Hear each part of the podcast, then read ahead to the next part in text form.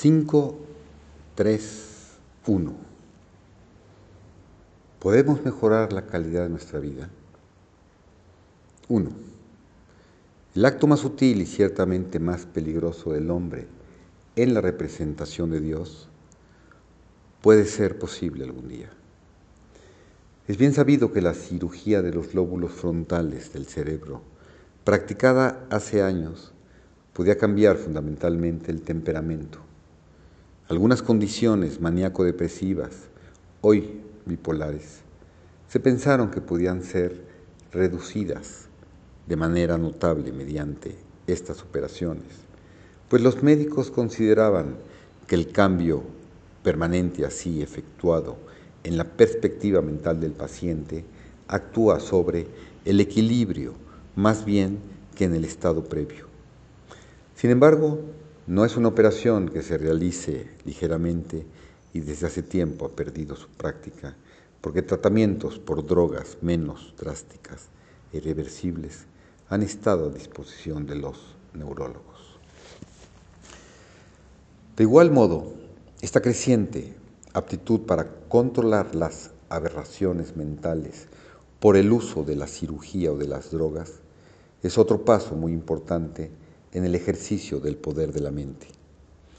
Se conocen los esfuerzos realizados en esa dirección por servicios de inteligencia sobre espías y prisioneros que oscilan desde la coacción durante horas de interrogatorios hasta los métodos más sutiles de intercalación de la tortura mental y física con periodos de descanso y compasión simulados, y también de las así llamadas drogas de la verdad que convierte al sujeto en menos capaz de maquinar y sostener una mentira consistente por sí misma.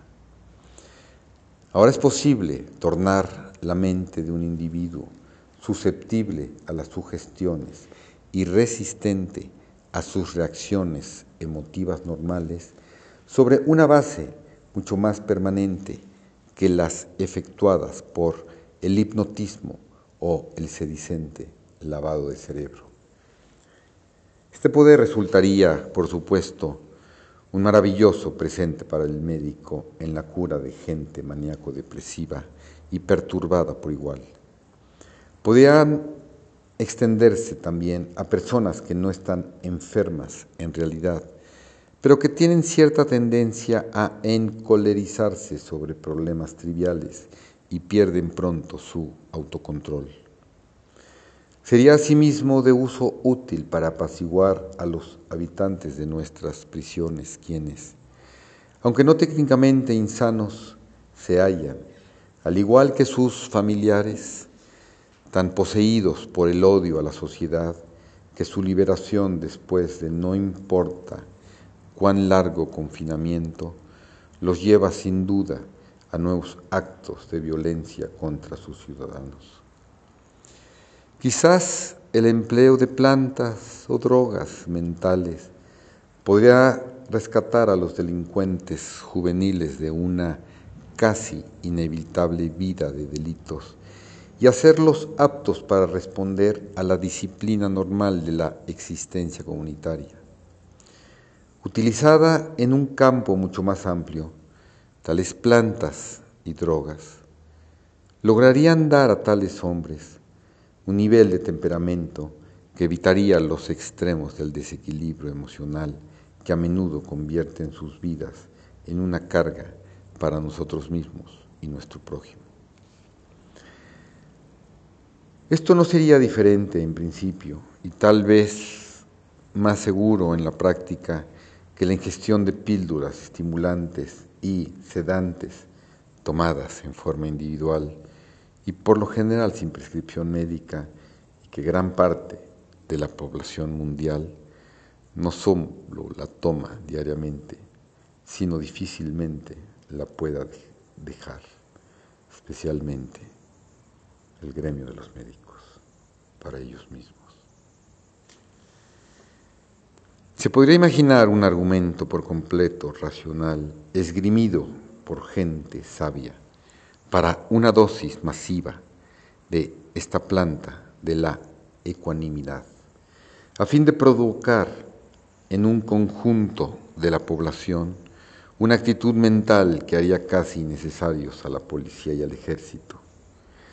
Seríamos respetuosos de la ley porque ninguno de nosotros se atrevería a agitar la fuerza emocional para ejercerla contra el bien común si el mundo entero fuere tratado así y la guerra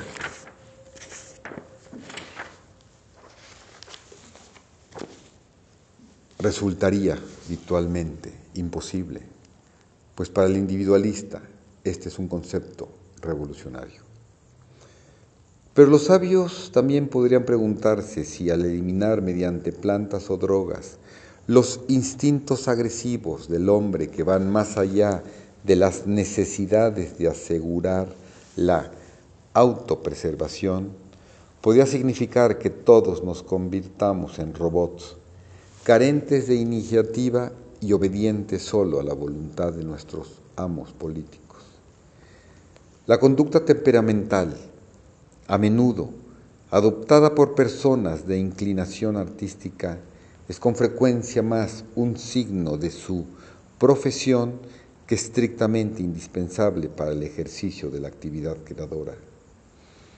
El acto sublime de creación de la belleza entre un hombre y una mujer puede cumplirse y gozarse por algunas parejas sin los extremos de violencia que se consideran deseables para otros. En todo caso, podría sostenerse que muy pocos de nosotros quisiéramos tomar esas plantas o drogas, pues muy pocos somos o deseamos ser artistas de acción. La mayoría vive su vida circunscripta, desde luego, por la naturaleza de sus profesiones y las necesidades diarias de la existencia familiar. Y contra la impresión ofrecida por escritores y dramaturgos, tales vidas normales, carentes de exhibición, no son aburridas en modo alguno. Para mucha gente, las explosiones del carácter que se producen después de un cansado día en la oficina, que deja a la esposa enfadada y a los hijos en lágrimas o tercamente rebeldes, no son el preludio para obras de genio artístico. Por lo general se convierte más bien en dispepsia, gastritis o indigestión o cualquier dolor o molestia en el abdomen, en una noche perturbada y un insidioso dolor de cabeza para la mañana siguiente. Los excesos emocionales en tales vidas no deben ser bien recibidos y la gente más feliz parece ser aquella que puede mantener una armonía de carácter sobre todas las cosas. Aun cuando la distribución en masa de plantas o drogas de este tipo podría siempre resistirse, sin duda esta actitud para controlar el temperamento a través de la propia vida será cada vez más accesible y provechosa. Si queremos vivir sin emociones extremas, pronto seremos capaces de lograrlo. Además, estamos representando a Dios con nuestro propio espíritu, tan ciertamente como quien consume marihuana y drogas fuertes, y entonces, ¿ante quiénes somos responsables con esta conducta? La respuesta es que lo somos solo ante nosotros mismos. O debemos primero considerar aquellos con quienes hemos de vivir más estrechamente. La esposa podría creer que un esposo que nunca levanta la voz o que no se eleva a las alturas de la pasión es una mera sombra de un hombre indigno de su compañía. Una empresa podría considerar a sus ejecutivos y vendedores inadecuados para la tarea de dirección y ventas si ellos careciesen de emoción. El teatro viviente moriría y sus simpatizantes se sentirían defraudados durante el drama representado débilmente por los actores.